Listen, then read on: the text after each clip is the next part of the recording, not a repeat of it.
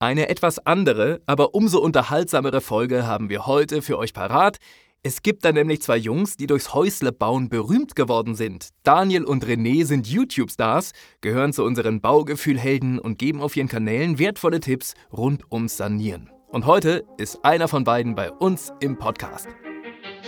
Herzlich willkommen zu BayWa Bauwissen, dem Podcast für besseres Bauen. Ihr wollt ein Haus bauen oder sanieren? Ihr wollt euch informieren, um richtige Entscheidungen zu treffen? Mit diesem Podcast begleiten wir euch bei eurem Bauvorhaben. Angefangen bei der Planung bis hin zum Garten. Mit der Hilfe von BayWa Baustoffe wird euer Traum vom Eigenheim wahr. Einfacher und stressfreier. Und jetzt bei mir im Ohr und auch in eurem Ohr ist der Daniel. Grüß dich. Grüße. Daniel Hermani von äh, Home Build Solution, gell? Das ist richtig, ja. Und ich nehme vorweg, einer von uns beiden ist YouTube- und Instagram-Star und ich bin's nicht. Na gut, ob das nur ein Star ist, das ist die andere Frage. Ne? Aber wir machen YouTube, also YouTube-Videos und äh, sind bei Instagram aktiv, ja. Und zwar hat das Ganze mit dem Thema Bauen völlig überraschend zu tun. Wir sind ja hier im Baustoffe-Podcast von der BayWa. Richtig. Erzähl doch mal die ganze Story, wer euch nicht kennt. Warum seid ihr so berühmt, wie ihr berühmt seid? Gut, äh, ich würde jetzt nicht behaupten, dass wir berühmt sind. Wir haben irgendwann mal am Lagerfeuer, wie es halt bei Jungs, Männern halt so ist, nach dem Motto, hier halt mal mein Bier, ich habe da eine Idee, haben wir halt angefangen. ja, wie wäre es denn, wenn wir YouTube machen? Die ganze Sache hat sich ergeben, weil wir bei einem anderen YouTuber, der ein oder andere kennt ihn, den Survival Martin, den haben wir bei seinem Bauprojekt geholfen. okay. Er selber kommt aus Berlin. Er hat ja ein großes Holzshelter gebaut und einen Bunker, das ohne Baugenehmigung, was ja in Deutschland natürlich nicht erlaubt ist. Du darfst es wahrscheinlich wieder abreißen. Das steht aber noch in den Sternen. Ja, lange Geschichte. Auf alle Fälle ist es so, dass wir durch ihn zu YouTube gekommen sind, weil er gesagt hat, ey, ihr seid zu cool drauf. Ihr könnt ja auch selber YouTube-Videos machen. Das heißt, ich grätsche nochmal rein, Ja. also ihr habt ja eigentlich eine Firma, Ja, eine Baufirma, richtig. oder? Genau, wir Genau. haben eine Baufirma, ja. Und habt darüber hinaus gesagt, wir können ja das, was wir da sowieso jeden Tag tun, weil wir gute Typen sind, vielleicht auch noch bei YouTube an die Welt hinausgeben. Genau, einfach so ein bisschen, gerade der jungen Generation, die nicht mehr am Handwerk sein möchte, einfach weitergeben. Wie sieht es denn auf der Baustelle aus? Was machen wir? Wie funktioniert es? Guck mal, wir haben Spaß, wir machen Blödsinn. Ne? Das ist halt das, was wir weitergeben wollen und auch ein bisschen lehren wollen, gerade was die Häuslebauer, die Do-it-yourselfer angeht. Wir wollen zeigen, wie es geht und äh, zum Nachahmen. Ne? Animieren? Genau. Animieren. ja, ja. Ja, Was macht ihr da bei YouTube? Also was genau? Gib mal ein Beispiel. Was sind so die Videos, die besonders laufen? Uh, das ist sehr unterschiedlich. Die besten Videos sind tatsächlich aus dem Rohbau. Alles, was quasi René erklärt. René ist unser Erklärbär, was mein GBR-Partner ist. Und ein sehr, sehr gutes Video ist zum Beispiel Betontreppe selber bauen oder welchen Baustoff nehme ich für mein eigenes Haus. Ne? Die Videos sind bei uns die meistgeklicktesten mit. Aber wir zeigen halt wirklich, wir haben einen angestellten Klempner, den Tobi. Wir haben unsere zwei Trockenbauer, den Enrico und den Jens. Und bauspezifisch zeigt halt jeder im Video, was er gelernt hat, was er kann und was wir halt alles machen. Und wo kommt dann die Verbindung mit der BayWa her? Auch schon vor unserer YouTube-Zeit haben wir ja unsere Baustoffe bezogen. Und gerade was die Baustoffe angeht, war halt BayWa unser Ansprechpartner. Und äh, somit kannten wir jetzt die BayWa auch schon seitdem wir selbstständig sind. Selbstständig sind wir als Einzelunternehmen seit 2016. Und ja, BayWa war halt der Standort, der bei uns war. Haben wir uns als erstes bei den listen lassen als Baufirma. Ja, und haben dort unsere Baumaterialien eingekauft. Cool. Mach gerne mal Werbung. Wo finden wir euch? Also auf welchen Kanälen und wie heißt ihr da? Ihr findet uns bei YouTube und bei Instagram unter dem Namen Home Build Solution. Und ihr habt ja da, glaube ich, so einen alten Bauernhof oder hilf mir mal oder Schlachthof oder irgendwas habt ihr doch da gekauft und umgebaut, oder nicht? Oder baut immer noch um? Genau, ich habe mir mit meiner Frau, also ich mit meiner Familie, wir haben uns eine ehemalige Sattlerei gekauft. Und da haben wir gesagt, da das halt ein schöner Altbau ist und viele Menschen ja auch im Altbau umbauen, begleiten wir das ganze Ding als YouTube-Projekt. Wir haben wirklich angefangen vom ersten Mal mit dem Schlüssel aufschließen, gucken, wie sieht es denn dort aus, Bestandsaufnahme, was ist alles drin. Und wie sah es aus? Es war voll möbliert, wie man sich das so bei seiner 95-jährigen Oma vorstellen kann. Schön. Und wir haben halt erstmal alles rausgemacht. Das war wirklich nur vom Berliner Kachelofen, Ofenheizung bis zum alten Schrank war alles da. Ne? Selbst eine Emaillewanne mit schönen Füßen und allem drum und dran. Wow. War alles vorhanden. Aber nichts davon wolltet ihr behalten. Wir haben tatsächlich vieles für kleines Geld, wahrscheinlich auch teilweise zu wenig, bei eBay Kleinanzeigen verkauft. Vieles auch verschenkt. Meine Frau in der Familie hat eine Tante, die ist auf dem Flohmarkt tätig, die hat sich auch einiges mitgenommen. Es war wirklich so viel, dass wir dort drei 30 Kubik Container an Müll rausgeschafft haben. Nein. Doch. Okay, krass. Und wie weit seid ihr da mittlerweile, was die Sanierung angeht? Seid ihr durch oder? Nein, also dadurch, dass es ja wirklich nachmittags nach der Arbeit passiert, teilweise, wenn zwischendrin in der Firma mal ein bisschen Luft ist, man kann sagen, okay, man geht jetzt mal einen Tag hin als Firma und macht mal was zusammen dort. Es ist jetzt so, dass wir letztes Jahr im November bin ich mit meiner Frau und den Kindern dort eingezogen. Das heißt, wir haben unsere Etage fertig und jetzt bin ich gerade dabei, die Etage für die Oma fertig zu machen. Also es wird jetzt ein Mehrgenerationshaus und die Oma hat Umzugstermin am 23.05. Und kannst du den halten? Bis jetzt sieht es sehr gut aus. Also wenn die Fenster auch nächste Woche kommen, dann passt das ja. Okay, weil auch du wartest wahrscheinlich hier und da auf Materialien.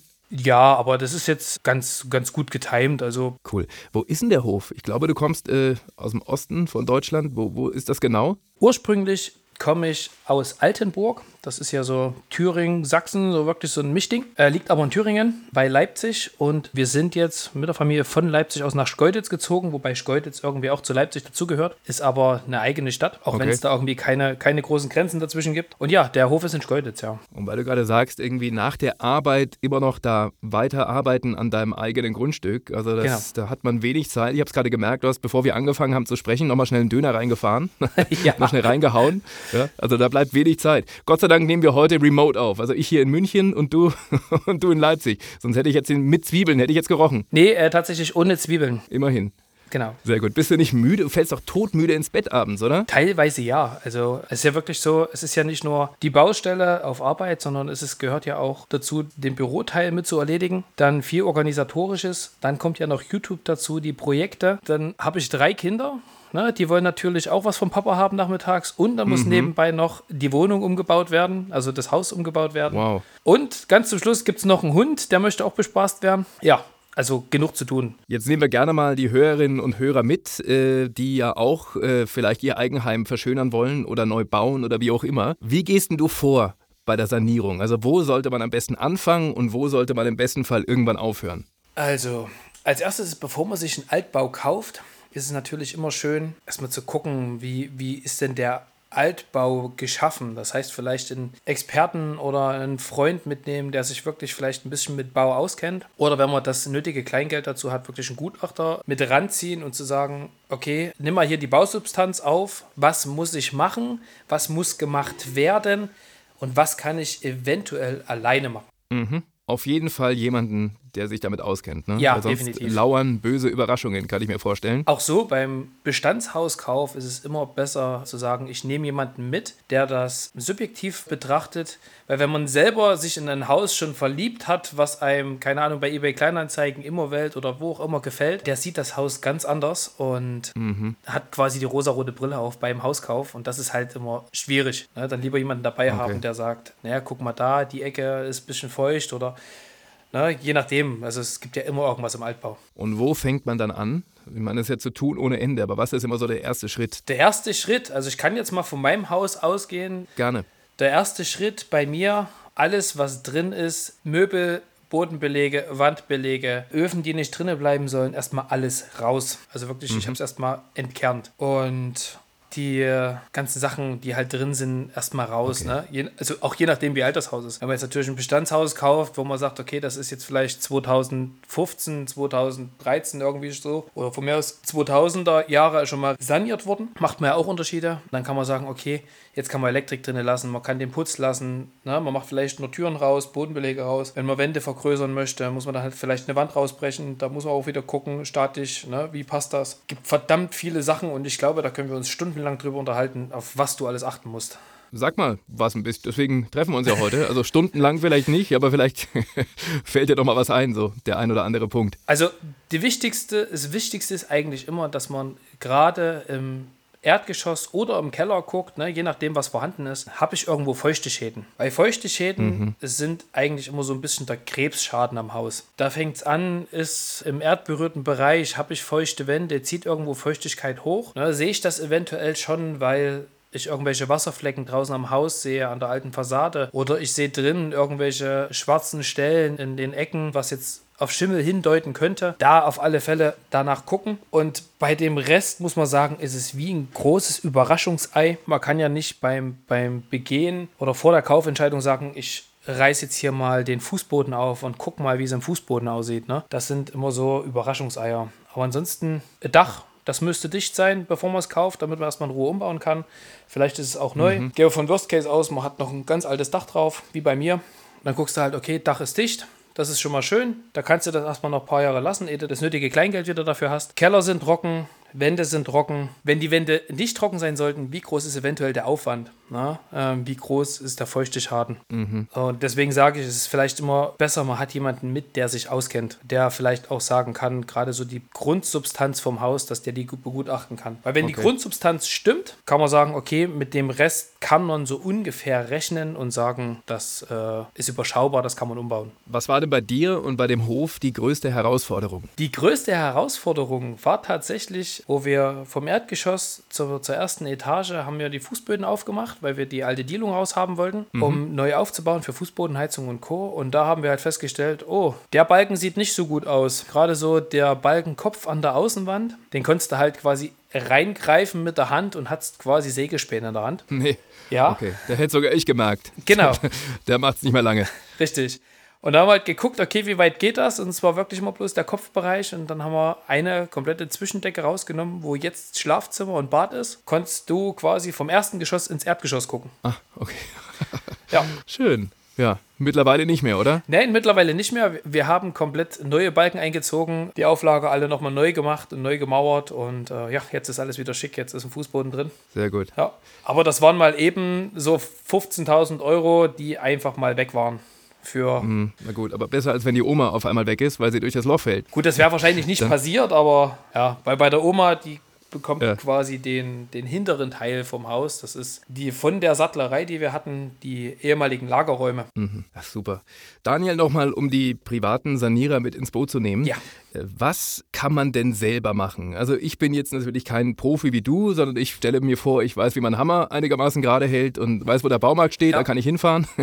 Aber was sagst du denn, kann man selber machen und wo sollte man auf jeden Fall die Finger von lassen? Da kommt es wieder darauf an, was man sich erstens selber zutraut, wo man selber sagt, okay, es gibt ja die handwerklich Begabten, die handwerklich weniger Begabten und die handwerklich gar nicht begabten Leute. Ne? Das mhm. ist ja wie beim Basteln und Malen. Und da ist es. Es gibt aber viele, die denken, sie können basteln und malen. Richtig. Ne? und am Ende ist es ein Strichmännchen. Wir sagen immer, das sind die sogenannten Experten, ja. weil die erklären uns dann immer unsere Arbeit. Ich würde sagen, was man selber machen kann, ist Malern, Tapezieren, Bodenbelege, Fliesen legen kann man auch. Man kann auch mal eine Wand putzen, man kann mal eine Wand spachteln, man kann mal ein Carport bauen aus Holz, man kann mal eine Gartenhütte aus Holz bauen. Was ich aber machen lassen würde, wäre zum Beispiel Dachdecker, Zimmerarbeiten, Maurerarbeiten, alles was in die Statik geht, ne, in die Statik vom Haus, würde ich machen lassen. Trockenlegung vom Haus würde ich machen lassen. Elektrik würde ich machen lassen. Klempner Arbeiten würde ich machen lassen, also die Sanitärrichtung. Da muss man einfach sagen, das sind so Sachen, wo man wirklich sagt, okay, das lasse ich machen, weil da habe ich eine Gewährleistung, da weiß ich, dass es funktionieren muss. Und wenn es nicht funktioniert, kostet es mich nicht mein Geld, sondern dem Gewehr quasi, wenn es halt schief geht. Mhm. Und da kann man auch viel kaputt machen, oder? Am Ende wird es vielleicht noch teurer, wenn, ja. ich, wenn ich das ganze Ding in den Sand setze. Also gerade Statik, wenn man, gibt ja die kuriosesten Videos im Netz, wenn man dann so sieht, man, es fangen Leute an, einen Schornstein abzutragen, ne, dann fangen die nicht oben an, sondern fangen unten an und wundern sich, warum der kommt komplett nachrutscht. Dann gibt es Sachen, dann stemmt jemand einen neuen Durchgang in die Wand, auf einmal rutscht der Rest von oben drüber runter, weil niemand was abgestützt hat und niemand darauf geachtet hat, was muss ich denn hier eigentlich machen. Ja. Ah, hattet ihr schon einige Perlen, oder? Die ihr so erlebt habt? Also wir selber nicht. Man sieht es eher wirklich tatsächlich im Netz, was so passieren kann. Natürlich hatten wir die lustigste Sache jetzt erst vor kurzem, das ist unserem Tobi passiert, unserem Kleppner. Er hat auf der Baustelle, haben wir quasi ein Bad saniert und er musste quasi die, die alten Wasserleitungen abschneiden und quasi neu installieren und kommt tatsächlich mit der Zange gegen das Absperrventil und das waren alte PVC-Rohre, wo zwei, drei Bar Druck drauf sind an Wasser. Und da bricht natürlich das Ventil ab. Ja. Mhm. Dann musst du von der dritten Etage in den Keller rennen und alles abdrehen fürs ganze Haus, damit kein Wasser mehr kommt. Aber du versuchst es erstmal aufzuhalten, hast aber keine Chance. Das heißt, Tobi war einmal komplett nass bis auf die Unterwäsche. Oder wie wir sagen würden, hier in Sachsen, nass bis auf den Schlüpper. Auf den Schlüpper. Auf den Schlüpper. Genau. Sehr gut, stark. Du sag mal, Daniel, was sind denn jetzt eure spannendsten Projekte, die ihr schon hattet? Habt ihr mal irgendwie verrückte, ich habe im Internet gesehen, da hat jemand einen Bunker durch den Garten gezogen oder so. Was, was gibt's denn da so? ja, der Bunker. Also, ähm, das war wirklich unser Anfang. Ne? Ah, ähm, okay. was ich vorhin schon erwähnt hatte, der Survival Martin hat einen Bunker gebaut, natürlich ohne Baugenehmigung. Und Ach, stimmt, ja, genau. Richtig. Und dieser Bunker, da hat er gesagt, ich habe mit meiner Community zusammen und im Freundeskreis 365 Tage gebraucht, diesen Bunker zu bauen. Und abends am Lagerfeuer sagt doch René, das schaffen wir in 14 Tagen. Und Martin sagt. Hold my beer. Ja, genau. Und, und, Martin sagt, wie in 14 Tagen. René so, ich lege noch einen oben drauf, das schaffen wir in sieben. ja, und äh, damit war YouTube geboren. Wir haben einen Bunker in sieben Tagen gebaut. Okay. Und haben es auch geschafft, ja. Und er hält? Ja, natürlich. Wir haben den äh, stabiler gebaut wie Martin. Martin hat eine Bodenplatte von, keine Ahnung, 10 cm gehabt mit ein bisschen Estrichgitter. Und wir haben es natürlich komplett übertrieben. 25 cm Bodenplatte, alles ordentlich mit Bewährung. da drauf KS. Was ist KS? Was, heißt das? Kalksandstein. Ah, okay. Mhm. Der Stein ist 24 x 24, den wir verbaut haben. René würde mich jetzt bestimmt wieder zusammenscheißen, weil der wieder irgendwelche Sondermaße hat. Aber für mich als Fliesenleger ist der Stein 24 x 24. Das waren, glaube ich, drei Tonnen Stein, die wir dreimal in der Hand hatten. Das heißt, ich habe von der Palette in die Schubkarre, von der Schubkarre in die Baggerschaufel, habe es runter zu René gereicht, der quasi in der Grube saß. Und René hat es dann aus der Baggerschaufel rausgenommen, auf der Bodenplatte vom Bunker gestapelt und hat es dann vermauert. So, also wir haben an dem Tag in 16 oder 17 Stunden, äh, die wir da äh, dran gearbeitet haben, haben wir, glaube ich, 13, 14 Tonnen oder sowas in der Hand gehabt. Also ja, ich hatte den nächsten Tag, ich war so kaputt, wir, wir, mussten ja weiterbauen, wir hatten ja einen Zeitdruck. Ich hatte so schlechte Laune. Ja, aber Stark. es ist fertig geworden. Aber der Bunker steht. Ah, der Bunker steht, der steht immer noch. Stark. Jetzt ist er einfach leer und ja, steht halt da. Daniel, gibt es irgendwie eine Anekdote, die dir einfällt, spontan, irgendeine kuriose Geschichte, die ihr erlebt habt? Ja, eine kuriose Geschichte ist der erste Tag von unserem Benny, der bei uns Kamera, Tontechnik, Videotechnik, Fotograf, wirklich eigentlich alles macht, was wo manche Firmen fünf Leute brauchen. Sein erster Tag, wir waren im, war das Schwarzwald? Ich glaube Schwarzwald, schön Thüringen und hatten dort ein Bauvorhaben. Mhm. Und da hieß es, wir müssen den Ringanker betonieren. René gesagt, komm mal mit vorbei. Es wäre schön, äh, wenn wir noch eine helfende Hand haben. Und da habe ich gesagt, komm, nutzen wir gleich, Benny hat Zeit, nehmen wir mit zum Video. Er ist jetzt eh bei uns und ja, Beton kam, es war alles vorbereitet und dann hieß es, wie, ihr wollt das mit Betonpumpe machen. Eine Betonpumpe ist bei uns auch Bummi genannt, ist quasi wie so ein Kran, der hat halt einen großen Ausleger und da wird quasi der Beton in die erste, zweite, dritte Etage gefördert, wo man es halt hinhaben möchte. Und das mhm. macht sich halt einfach, weil du brauchst bloß den Schlauch führen und musst dann quasi den Ringanker damit Beton füllen. Ja, die haben nochmal angerufen, der Betonfahrer, und es hieß, nee, da hat jemand vergessen, die Betonpumpe zu bestellen. Da haben wir ganz schnell ein kleines Becken gebaut, Folie reingelegt und wir haben das Becken mit Beton gefüllt. Kam nochmal ein Verzögerer rein, dass wir wirklich genug Zeit hatten, alles in Eimer zu schaufeln. Na, 4 Kubik Beton oder 5 Kubik Beton waren es also 5000 Liter Beton. Und damit haben wir dann den Ringanker per Eimer zu dritt gefüllt, nicht zu viert. Benny als Verkäufer und Kameramann, der eigentlich nie auf dem Bau war, der war so kaputt. Also wir selber waren ja schon kaputt und durch, ne, nach dem Tag. Wir mussten noch von, vom Thüringer Wald aus nach Hause fahren. Aber Benny hat keine fünf Minuten gedauert, im Auto hat er geschlafen. Das war mal ein schöner Einstand. War ein schöner Einstand, genau. Sehr gut. Wann ist euer Projekt denn fertig? Weil irgendwann willst du wahrscheinlich in Ruhe mit Hund, mit Kindern, mit Oma dort leben.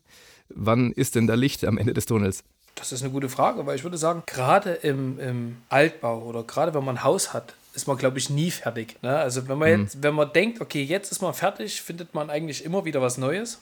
Und ich denke mal, bei mir, wo man vielleicht sagen kann, okay, man hat hier ein fertiges Haus, wird wahrscheinlich noch so zwei, drei Jahre dauern, ehe ich es wirklich fertig habe. Wie gesagt, der Plan ist ja jetzt, dass Omas Wohnung fertig haben und wenn Omas Wohnung fertig ist, mache ich mein Erdgeschoss, quasi das zukünftige Homebird Solution Büro und dann noch eine Einliegerwohnung die erstmal meine große Tochter bekommen wird. Und ja, dann bin ich mit der Fassade dran und dann muss noch das Dach gemacht werden. Ja, und wenn das fertig ist, kann ich meine Einfahrt machen. Und wenn meine mhm. Einfahrt fertig ist, geht es in den Garten. Dann geht es dort weiter. Deswegen, also ist ein, ein Lebensprojekt. Ne? Aber wenn man wirklich sagen möchte, das Haus ist fertig, kann ich sagen, okay, wenn das neue Dach drauf ist und die Fassade ist fertig, bin ich auch innen fertig und dann habe ich es erledigt. Dann ist das Haus fertig. Mensch, Daniel, was das kosten muss.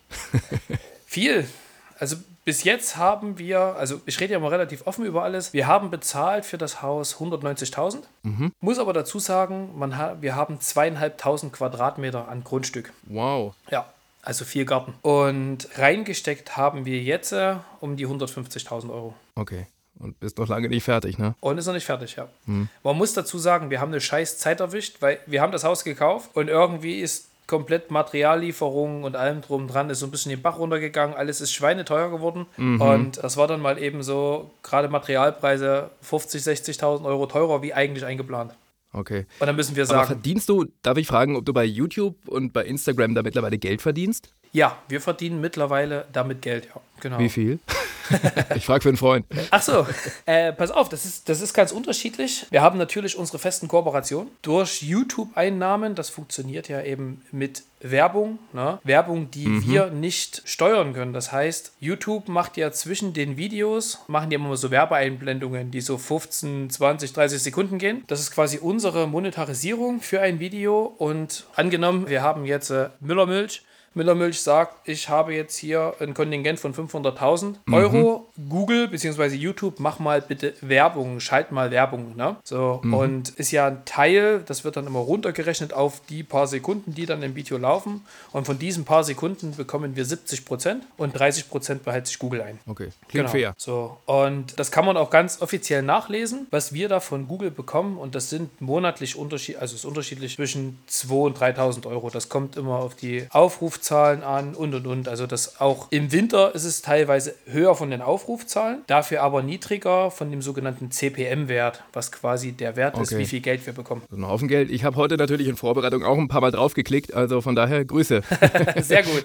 Das nächste Abendessen geht auf mich. Genau, musst du immer fleißig die Videos gucken. Ne? Sehr gut. Also wir könnten sagen, pro Video, was man bekommt ne, von YouTube selber, ist zwischen 100 und 200 Euro pro Video. Okay, stark. Preis-leistungstechnisch, wenn man das mal ausrechnet in Arbeitszeit, die man reinsteckt, ist natürlich nichts. Ne? Hm. Damit Benny davon leben kann, muss man halt sagen, okay, wir brauchen Werbepartner. Okay.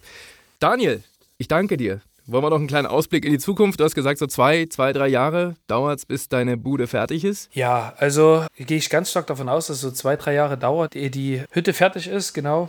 Aber so für die Zukunft ist halt, ja, noch einiges geplant, auch bei mir. Ne? Wenn das Haus dann fertig ist, habe ich vor, bei mir im, im Garten nochmal so ein 60 Quadratmeter Gartenhäuschen zu bauen. Ähm, 60 Quadratmeter. das soll so um die warum 60 nicht? Quadratmeter haben, genau. Einfach mit dem Hintergrund, es soll eine Küche rein, es soll ein kleines Schlafzimmer rein, wie so eine kleine Wohnstube. Ähm, dass du wie so ein kleines Ferienhäuschen hast, dass wenn mal Freunde Falls ich mal zu Besuch komme, oder du mal zu Besuch kommst, dass du quasi ein schönes, stilles Örtchen hast, wo du in Ruhe übernachten kannst. super. Genau, ja. Daniel, ich danke dir sehr für deine Zeit. Ich glaube, ihr habt neue, begeisterte Fans gewonnen, die gerne vorbeigucken können auf euren Kanälen bei Instagram und YouTube. Verlinken wir gerne in unseren Show Notes. Alles Gute für dich, für den Hund, für die Frau, für die Kinder, für die Oma. Danke. Und äh, bis bald. Ich danke dir. Das war's heute wieder mit dem Podcast BayWa Bauwissen. Wir freuen uns immer über eine positive Bewertung. Ihr könnt den Podcast auch abonnieren und ihr dürft uns weiterempfehlen. Natürlich freuen wir uns. Es gibt uns auf Instagram und Facebook und Fragen und Feedback gerne an podcast.baywa-baustoffe.de. Und wie versprochen, alles von Home Build Solution von den beiden Jungs gibt's bei uns in den Show Notes. Bis bald.